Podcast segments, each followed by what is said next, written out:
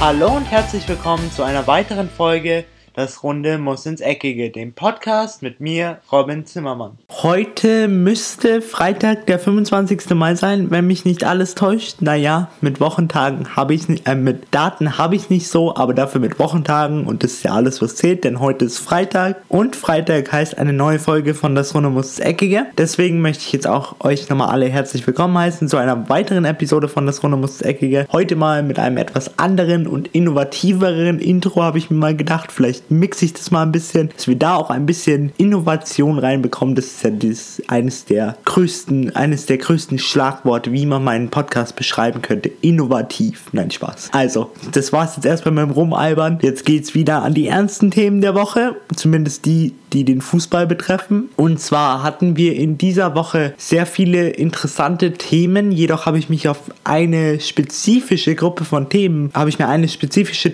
Gruppe von Themen habe ich mir rausgesucht und zwar die Gruppe Trainerwechsel und neue Trainer bei neuen Vereinen. Denn da hatten wir gleich drei an der Zahl in dieser Woche. Unter anderem ein neuer Trainer bei Borussia Dortmund, ein neuer Trainer bei Arsenal und auch ein neuer, etwas überraschender Trainer, wie ich finde, beim SSC Neapel. Heißt, ich werde durch diese drei Trainer, ich hoffe, die meisten von euch wissen jetzt schon, von wem die Rede ist. Ansonsten werdet ihr das auf jeden Fall gleich erfahren. Werde ich erstmal diese drei Trainer mit euch durchgehen, mal schauen, ob die zu dem jeweiligen Verein passen oder nicht, was man von ihnen erwarten kann, wo sie vielleicht ihre Schwächen, wo sie ihre Stärken haben. Und dann werden wir am Ende des Podcasts noch, wie ja vor zwei Folgen schon angesprochen und wie in der letzten Folge schon umgesetzt, das erste oder das zweite Mal jetzt auf ein Land eingehen als Teamanalyse. Und zwar wird es diesmal einer der größten Favoriten, so wie ich finde, auf den WM-Titel sein. Und zwar wird das die Nation Frankreich werden.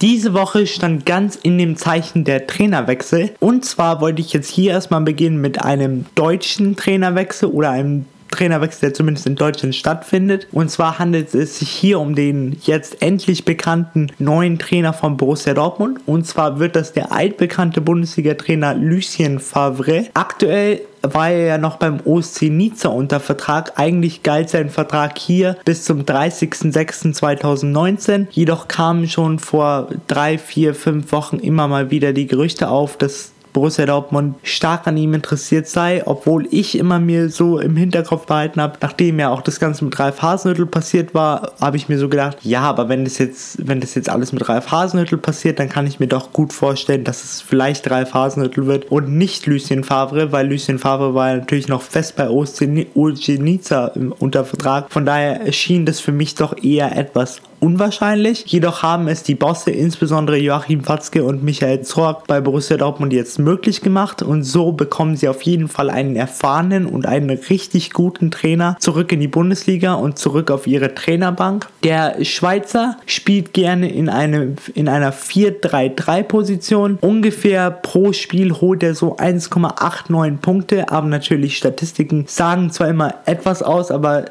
sind nicht immer so ganz nah an der Realität dran, denn die Realität ist doch etwas anderes. Deswegen möchte ich euch ein bisschen was erzählen, was ich von ihm so halte. Also ich muss sagen, es ist auf jeden Fall eine gute Entscheidung von Borussia Dortmund, denn ich finde, er passt einfach zu diesem aktuellen Stand oder zu dieser aktuellen Situation, in der sich Borussia Dortmund befindet. Denn damals schon bei Borussia Mönchengladbach, wo es wirklich vier Jahre mit ihm richtig gut ging, bis auf das letzte Jahr, wo er dann auch schlussendlich entlassen wurde, da lief es nicht wirklich so gut. Aber bevor dem letzten etwas verkorksten Jahr war es wirklich gut und ich finde, er passt insofern zu Borussia Dortmund, da er wirklich ein Entwicklungstrainer ist. Also er hat Spieler wie Dante stark gemacht, der dann auch zum FC Bayern gewechselt ist. Er hat Spieler wie Marco Reus richtig stark gemacht. Also der weiß schon, wie er mit jungen Spielern umgehen muss, um sie auf das nächste Level zu hieven. Denn genau in dieser Situation befindet sich aktuell der BVB so ein bisschen, dass sie viele wirklich gute und talentierte junge Spieler haben, wie Pulisic, wie Zum Beispiel oder auch ähm, Alexander Isak, wie Sagadu, wie Akanji. Sie haben einfach unglaublich viele gute Talente, die aber leider in der, insbesondere in der letzten Saison unter Peter Bosch für die ersten 10, 12 Spiele waren es, glaube ich, und dann unter Peter Stöger für den Rest der Saison einfach nicht diesen erwünschten nächsten Schritt gemacht haben. Das sieht man vor allen Dingen an Pulisic, der dann doch etwas stark stagniert ist, der dann nicht mehr so der leuchtende Stern am Horizont war für die ganzen Dortmunder Fans Fans, der so ein bisschen abgeflacht ist, aber jetzt, nachdem er jetzt auch wieder für die amerikanische Nationalmannschaft berufen wurde und jetzt auch er einen neuen Trainer bekommt, insbesondere einen Trainer, der auch viel sich darauf fokussiert, junge Spieler besser zu machen, glaube ich oder gehe ich mal stark davon aus, dass er in der nächsten Saison den nächsten Schritt machen wird. Also da an alle BVB-Fans auf jeden Fall keine Sorge. Was Lucien Favre meiner Meinung nach auch sehr, sehr gut macht, ist erstens, oder was noch für ihn spricht, ist, er hat internationale Erfahrung.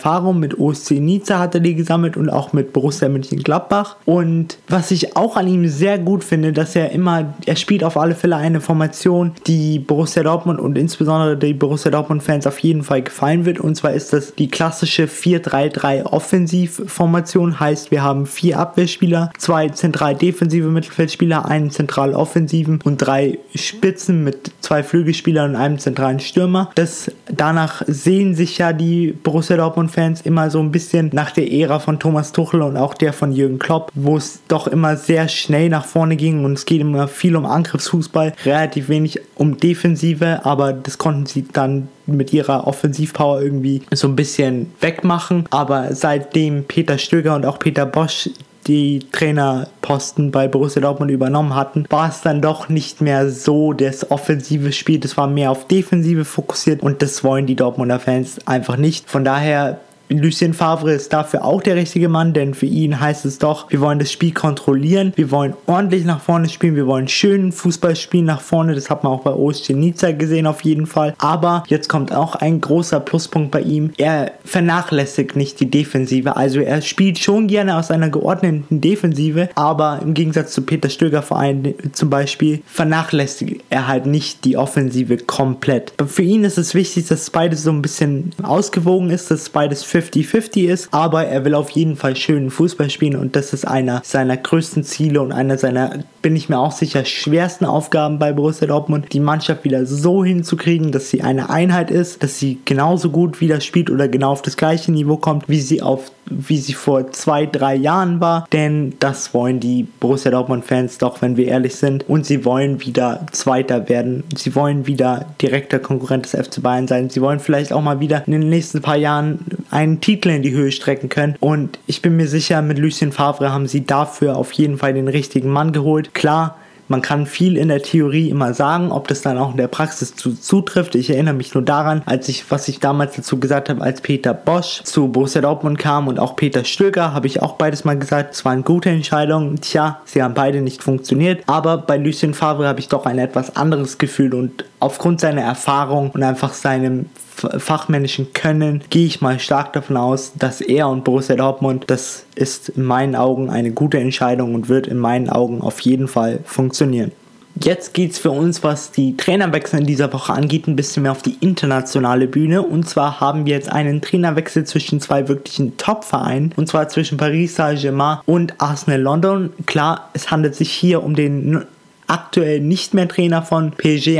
Am Anfang der Woche war er es noch und zwar um Unai Emery. Der wird nämlich die wird nämlich versuchen, die großen Fußstapfen Stapfen von Arsene Wenger, der ja bekanntlich am Ende der Saison aufhört, ob er seine Karriere beendet oder noch woanders hingeht, ist noch nicht ganz geklärt. Da ist noch das lässt er noch offen und hat noch nichts dazu gesagt, aber auf jeden Fall wird ab der neuen Saison Unai Emery versuchen, die großen Fußstapfen, die auf jeden Fall Wenger hinterlässt, zu füllen. Ich muss sagen, als ich den den Trainerwechsel gehört habe, war ich etwas überrascht, denn es gab doch ziemlich viele Kandidaten, die für mich hätten Sinn gemacht. Unter anderem der Co-Trainer beim FC Liverpool, der hätte meiner Meinung nach Sinn gemacht. Auch Vieira, der aktuell noch Trainer bei New York City, hätte Sinn gemacht. Auch Thomas Tuchel, der jetzt aber dann aufgrund, dass Unai Emery zu Arsenal geht, wird ja Thomas Tuchel neuer Trainer bei PSG. Als dann der Name Unai Emery das erste Mal in der Presse aufkam, war ich doch etwas überrascht, aber habe mich dann nochmal da mit, mit der Materie ein bisschen befasst und habe mal so geschaut, würde es Sinn machen, rein von der Philosophie und rein von dem Verständnis, was er mitbringt. Und ich bin dann zu dem Schluss gekommen und ich habe mir so ein bisschen überlegt,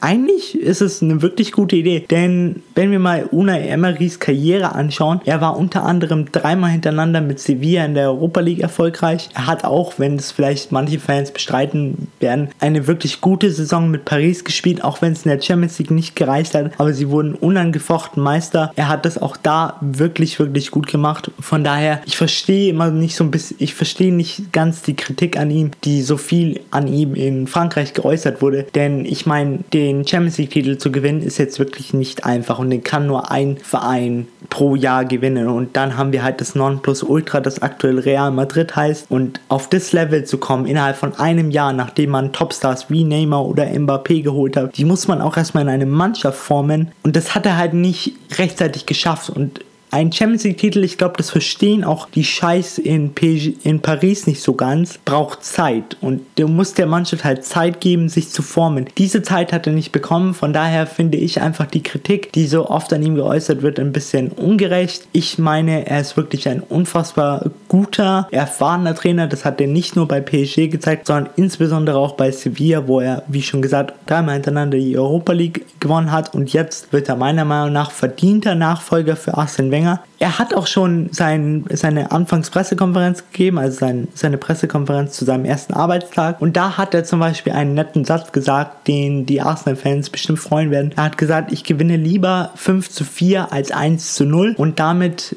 redet er so ein bisschen über die Spielphilosophie von Arsene Wenger. Denn für Arsene Wenger war es immer so, oder war immer der Plan, Hauptsache wir gewinnen, wir müssen keinen schönen Fußball spielen. Für Unai Emery, er will auch genauso wie Lucien Favre jetzt beim BVB aufregenden Fußball spielen lassen. Und das ist auch eine der Sachen, genauso wie die BVB-Fans. Hier, ihr seht schon, haben wir viele Parallelen. Aber genauso wie die BVB-Fans wollen auch die Arsenal-Fans endlich mal wieder aufregenden Fußball. Denn ohne jetzt Wenger zu nahe zu treten, in den letzten paar Jahren war der Fußball insbesondere im Emirates, also im Stadion von Arsenal unfassbar langweilig. Also jedes Mal, wo sie Punkte gewonnen haben, da habe ich immer mir gedacht, das war nicht, das war nicht, weil Arsenal so gut war, sondern das war nur so, weil sie so langweilig waren und der Gegner auf der anderen Seite dann eingeschlafen ist. Nein, Spaß, aber es war trotzdem auf jeden Fall kein schöner Fußball. Und die Arsenal-Fans haben auch schon seit ein paar Jahren etwas Kritik an Arsenal Wenger geübt, deswegen, aber der etwas ältere Mann wollte einfach seine Fußballphilosophie Philosophie nicht ändern. Und das ist natürlich auch verständlich, denn die meiste Zeit hat es geklappt, außer gegen die wirklich Top-Vereine und manchmal gegen kleinere Vereine, wo sie wirklich Leichtpunkte haben liegen lassen. Aber jetzt beginnt beim FC Arsenal eine neue Ära und die heißt Unai Emery. Er muss jetzt erstmal schauen, dass er diese Mannschaft so formt und so auf die neue Saison vorbereitet, dass sie wirklich wettbewerbsfähig ist, denn für mich ist sie aktuell nicht wettbewerbsfähig. Es gibt Arbeit auf den,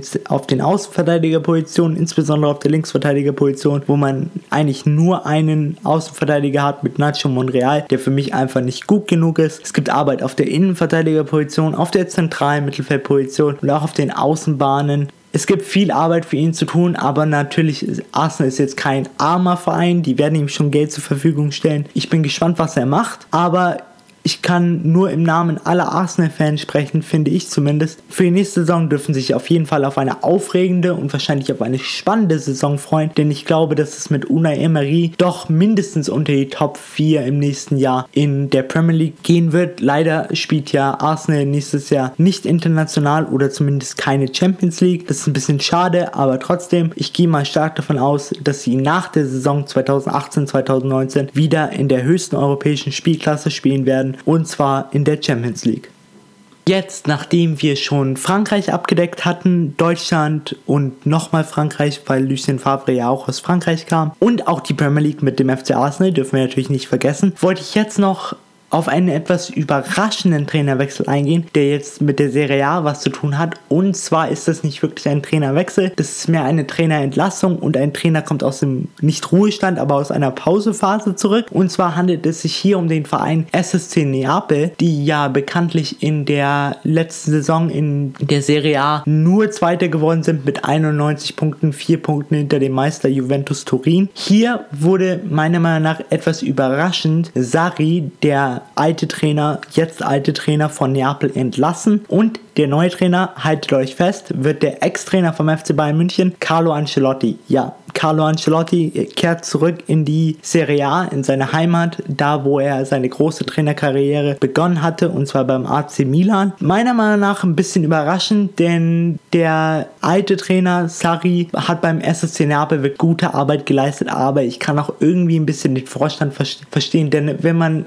über eine ganze Saison in der Serie A so gut spielt und sogar so lange vor Juventus Turin ist und dann immer in den letzten vier, fünf Spieltagen einfach die Nerven verliert und dann noch den ersten Platz hergeben muss, dann ist das schon ein bisschen demoralisierend. Und jetzt haben sich vielleicht, oder ich gehe mal stark davon aus, die Verantwortlichen vom SC Neapel gedacht, vielleicht müssen wir was am Trainer ändern. Vielleicht brauchen wir einfach einen mentalen Boost, dass unsere Mannschaft, weil rein spielerisch ist sie auf jeden Fall gut genug, aber dass unsere Mannschaft auch nächstes Jahr mental so stark ist, dass sie einfach Juventus Turin schlagen kann und schlussendlich die Serie von Juventus Turin, die jetzt schon sieben Jahre andauert, endlich brechen kann. Ob Carlo Ancelotti dazu der richtige Mann ist, habe ich so ein bisschen meine Zweifel. Also bei den Trainerkollegen davor, bei Lucien Favre und Unai Emery, war ich auf jeden Fall so, ja, macht Sinn. Bei Carlo Ancelotti habe ich so ein bisschen meine Bedenken, denn der SSC Neapel ist kein typischer italienischer Verein. Und was meine ich damit? Kein typischer italienischer Verein ist so ein bisschen auf den Spielstil der Napolitaner bezogen, denn sie spielen doch einen sehr italienisch untypischen Fußball. Sie spielen schnell nach vorne, sie spielen Konterfußball, sie spielen aber auch gerne mit Ball und dominieren das Spiel. Normalerweise kennt man ja aus Italien, dass sie mit einer grundsoliden Defensive spielen und sich eher weniger auf die Offensive, auf die Offensive fokussieren. Was auch daraus auch folgt, ist zum Beispiel, dass die Serie A meiner Meinung nach eine der langweiligsten Ligen ist, zum Anschauen zumindest. Und ich mir die eigentlich nur anschaue, wenn ich wirklich Top-Spiele habe, wie zum Beispiel SC Neapel gegen Juventus Turin oder auch das Rom Derby oder das Mailand Derby. Auf jeden Fall, wenn einer der Top-Vereine dabei ist oder auch beide, das ist natürlich ideal. Aber ansonsten, ich würde mir jetzt kein Spiel vom 14. Platz der Serie A gegen den 16. Platz der Serie A anschauen, weil ich einfach weiß, wie das Spiel ablaufen wird. Und da kann es sein, dass sich der SSC Neapel ein bisschen selber in den Fuß geschossen hat, denn sie waren doch sehr immer sehr stolz auf ihren Spielstil und sie haben ihn auch immer geprägt. Das fanden sie auch immer total super an Sari und jetzt holen sie sich halt einen Mann mit Carlo Ancelotti, der halt schon dafür bekannt ist. Das hat er auch beim FC Bayern so versucht durchzubringen, hatte aber nicht ganz geklappt, weil es halt einfach nicht der FC Bayern oder nicht der FC Bayern ist, den die Fans und auch die,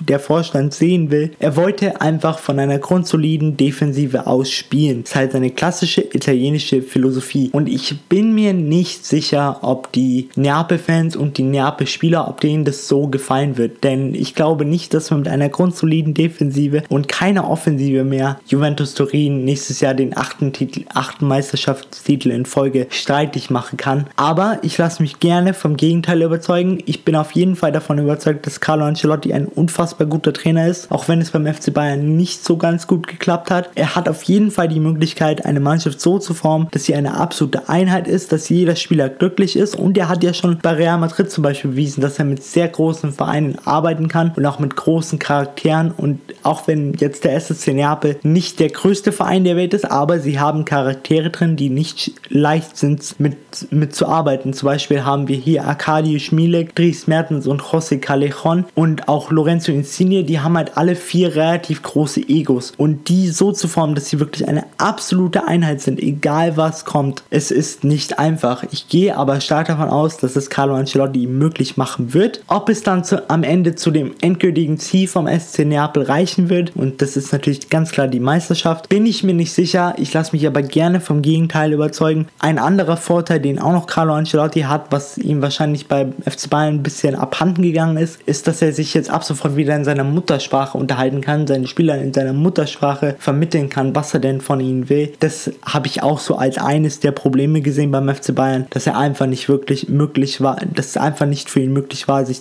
vernünftig zu artikulieren und seinen Spielern das so rüberzubringen, wie er es denn eigentlich wollte oder was er denn eigentlich von ihnen wollte. Auf jeden Fall, genau wie bei den anderen zwei Trainerkandidaten Lucien Favre und Unai Emery, bin ich auf jeden Fall sehr gespannt, was die nächste Saison angeht. Ich glaube, uns erwartet eine wirklich spannende Saison in allen fünf europäischen Top-Ligen der La Liga, der Bundesliga, der Premier League, der Serie A und auch der französischen Liga, der Liga A. Und ich bin mir sicher, wir können uns alle auf eine fantastische Saison 2018-2019 freuen.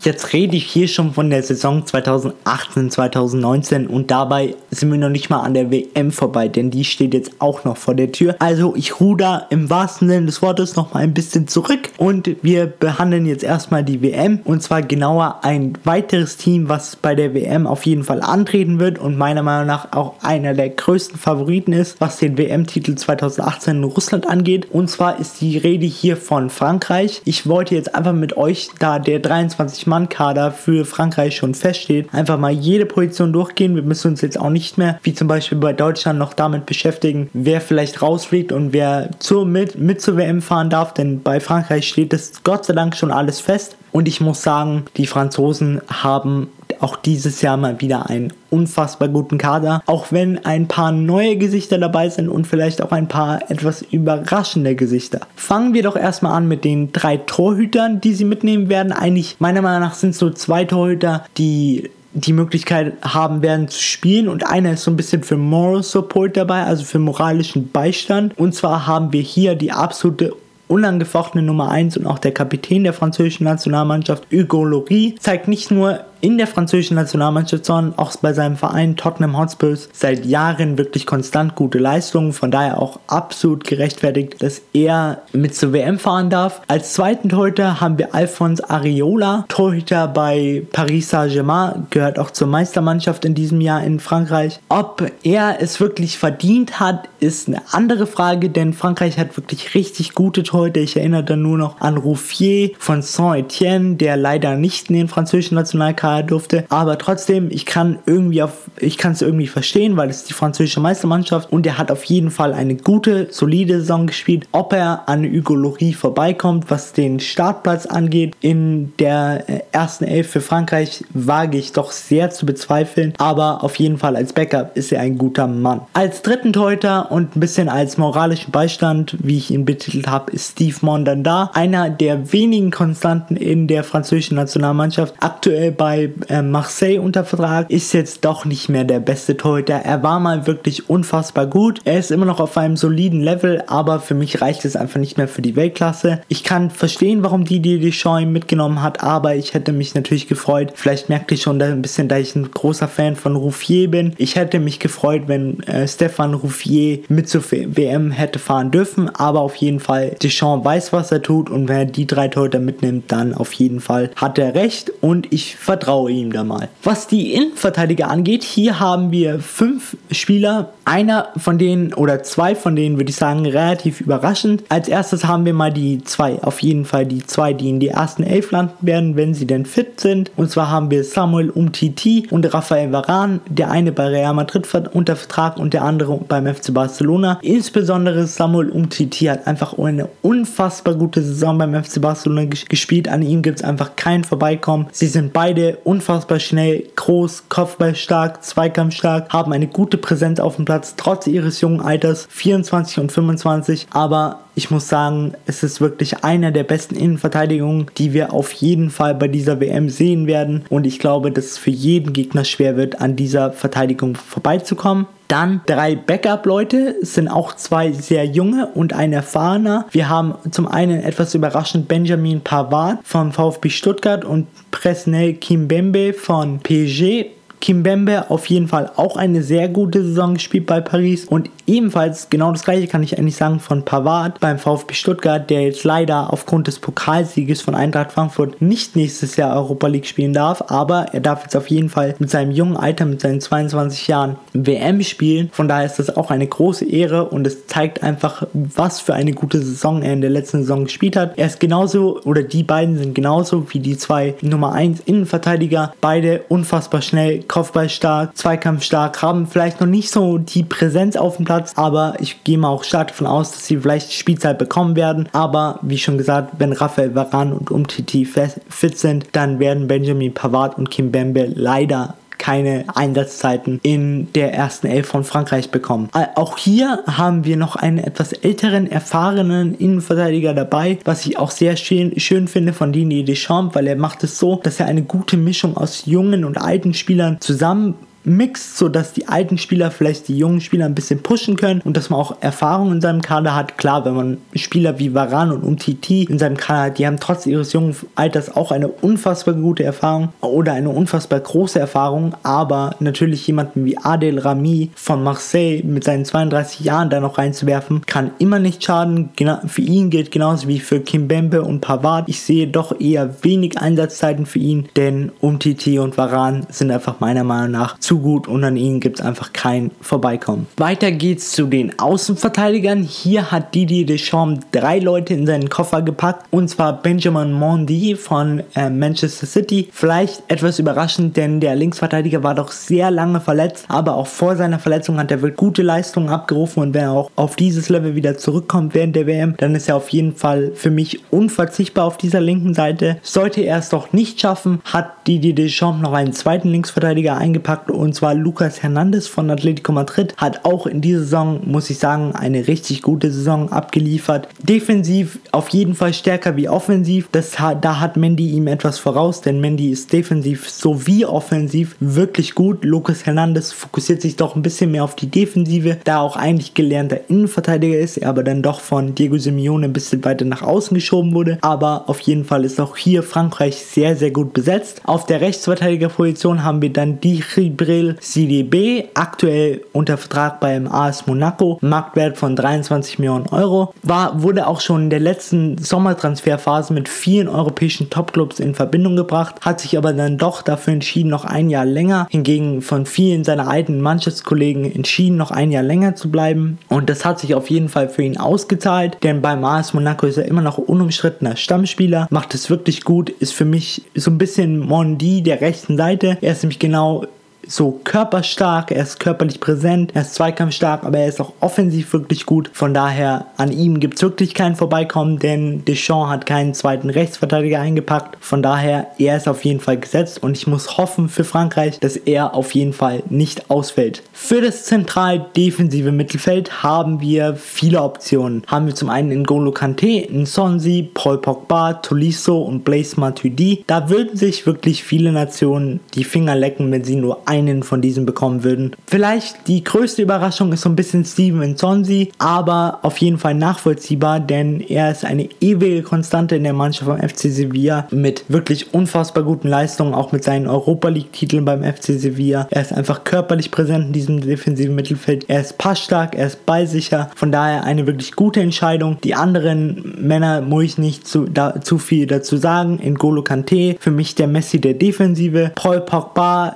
schwankt so ein bisschen in seinen Leistungen. Trotzdem, meistens, wenn er für Frankreich spielt, spielt er wirklich gut. Corentin Tolisso hat eine wirklich solide Saison beim FC Bayern gespielt, von daher meiner Meinung nach auch verdient in der Nationalmannschaft und im 23-Mann-Kader für Russland. Und dann haben wir noch Blaise Matuidi. Weniger ein Sechser, mehr ein Achter. Der schwankt so ein bisschen zwischen den drei defensiv und zentral offensiv, bildet so ein bisschen die Halbposition. Auch eher eine ewige Konstante, vorher bei Paris, jetzt bei Juventus Turin. Von daher auch er auf jeden Fall gerecht in dem 23-Mann-Kader von Frankreich. Jetzt geht es weiter zu den Außenspielern. Hier haben wir satte vier Stück und zwar Thomas Lemar, Kilian Mbappé, Usman Dembele, Florian Thauvin. Der einzige, der bei mir hier so ein bisschen überrascht ist, ist Usman Dembele. Er war wirklich einer der wenigen, der keine gute Saison gespielt hat, aber ist genauso wie mit Yogi Löw. Deschamps hat so ein bisschen seine Lieblinge und Usman Dembele hat ihn wirklich so überzeugt in den letzten paar Auftritten für die französische Nationalmannschaft, dass er ihn mitnimmt. Zu den anderen, Thomas Lemar spielt seit vielen Jahren eine wirklich gute Rolle oder eine wichtige Rolle beim AS Monaco, wird auch schon seit längerem mit Mannschaften wie Liverpool, wie Arsenal, wie Chelsea oder Manchester City in Verbindung gebracht. Kylian Mbappé, braucht man nicht wieder zu sagen, 19-jähriges Wundertalent, unfassbar gut, rechter Außenbahnspieler bei Paris Saint-Germain. Und dann haben wir noch die Überraschung der Saison, Florian Thauvin bei Marseille unter Vertrag, ein wirklich guter Mann, was den Marktwert angeht, ist er so ein bisschen einer der billigsten Männer im Kader von Frankreich mit nur 28 Millionen Euro, aber auch eher ein wirklich guter, vielleicht nicht der schnellste Spieler, aber dafür technisch umso stärker und umso versierter und auch sein Abschluss kann sich auf jeden Fall sehen lassen. Für das zentral offensive Mittelfeld haben wir nur einen Mann, obwohl Pogba und Tolisso auf jeden Fall auch offensiv spielen können. Also hier hat auch Didier Deschamps viele Optionen, aber ein klassischer Zehner hat er mit Nabil Fekir. Auch die erste WM für Nabil Fekir, der aktuell noch bei Olympique Lyon spielt, der aber auch gesagt hat, dass es wahrscheinlich für ihn nach dieser Saison und nach der WM zu einem neuen Verein gehen wird. Es wird geliebäugelt, dass es vielleicht der FC Liverpool wird. Ich kann es mir auf jeden Fall gut vorstellen. Aber für die WM auf jeden Fall eine gute Entscheidung. Er ist schnell, er ist körperlich präsent, er ist abschlussstark, er ist passstark, er hat eine gute Übersicht und der Mann kann wirklich alles am Ball. Von daher ein weiterer französischer Ligaspieler, der den Weg in den Kader für Frankreich für die WM in Russland 2018 gefunden hat. Jetzt zum Abschluss der Teamanalyse von Frankreich geht es jetzt noch an die beiden Mittelfeld Mittelstürmer. Hier ein bisschen überraschend, dass sie nur zwei eingepackt haben, denn sie haben wirklich viele Optionen. Aber die zwei, die schlussendlich in den Kader geschafft haben, ist Antoine Griezmann, eine der wenigen Konstanten in der französischen Nationalmannschaft, der wirklich über Jahre, auch wenn es auch wenn diese Saison für ihn ein bisschen holprig losging, gute Leistungen abliefert. Und dann haben wir noch Olivier Giroud. Nicht mein Spielertyp, nicht ein Spieler, von dem ich jetzt sage, oh mein Gott, der ist unfassbar gut am Ball, aber ein Spieler, der insbesondere in der französischen Nationalmannschaft seine Leistung abruft. Von daher auch seine Nominierung verständlich und gerechtfertigt. Bevor ich jetzt die heutige Folge nach der Teamanalyse von Frankreich beende, habe ich noch eine kleine Nachricht für euch. Und zwar veranstalte ich aktuell eine Verlosung, die bis zum 15. Juni geht. Also unbedingt mitmachen. Das Einzige, was ihr machen müsst, ist auf, also ich habe ja drei Social Media Pages, also eine auf Facebook, eine auf Instagram und eine auf Twitter. Äh, findet ihr auch alles in der Beschreibung meines Podcasts auf iTunes oder auf Deezer oder auf TuneIn zum Beispiel. Da müsst ihr einfach nur einer meiner Seiten folgen und dann nehmt ihr automatisch automatisch an dem Gewinnspiel teil. Ich wollte einfach nur mal ein bisschen was zurückgeben an euch, aufgrund des tollen Supports, den ihr mir wirklich in den letzten paar Monaten mit auf den Weg gegeben habt, dass ihr immer wieder meine Podcast-Folgen anhört, dass es euch scheinbar immer noch genauso viel Spaß macht wie mir. Das freut mich wirklich immer wieder aufs Neue. Von daher wollte ich ein bisschen was an euch zurückgeben. Und jetzt gibt es eine tolle Tasse zu verlosen mit meinem Logo drauf. Das ist dann immer perfekt, wenn ihr euch was zum Trinken machen wollt, während ihr meinen Podcast hört, dann könnt ihr das auch in dieser Podcast-Tasse machen. Falls ihr ihr gewinnen werdet. Macht auf jeden Fall mit, es kostet nichts, es ist nur ein Klick und ich freue mich schon und ich hoffe natürlich, dass gerade du, der sich jetzt gerade meinen Podcast anhört, auf jeden Fall Glück hast und am Ende die Tasse dann verdient in deinen Händen hältst. Bis dahin war es das jetzt erstmal von mir. Auf jeden Fall nach dem Podcast, nachdem du den Podcast jetzt ausmachst, gleich mal auf Social Media gehen, entweder auf Instagram, Facebook oder Twitter, auf meine Fanpage gehen, einfach auf den Folgen-Button klicken, dann nimmst du automatisch teil, wie eben schon gesagt, aber ich wiederhole mich immer wieder sehr gerne. Von daher will ich dich jetzt nicht mehr lange davon abhalten. Das war es jetzt erstmal soweit von dieser Freitagsfolge. Ich hoffe natürlich, es hat euch gefallen. Mir hat es wie immer Spaß gemacht, insbesondere die Teamanalyse um Frankreich, denn ich finde einfach, Frankreich ist eine der aufregendsten Nationalmannschaften, auch die ist ja wieder bei der WM 2018 und ich werde sie auf alle Fälle mit viel Spannung verfolgen. Aber natürlich am Ende wollen wir doch alle, dass Deutschland gewinnt, zumindest meine deutschen Zuhörer. Und wir wollen natürlich alle, dass Deutschland schlussendlich den WM-Titel 2018 in Russland verteidigt. Und mit diesem Schlusssatz war es das jetzt soweit von mir. Habt einen schönen Tag, habt ein schönes Wochenende. Wir hören uns dann wieder am Montag zu einer weiteren Podcast-Folge. Das war es jetzt erstmal von mir. Ich bin raus und ciao. Und das war's auch schon wieder mit einer weiteren Folge Das Runde muss ins Eckige, dem Podcast, wo ihr alles rund um König Fußball kompakt auf die Ohren bekommt.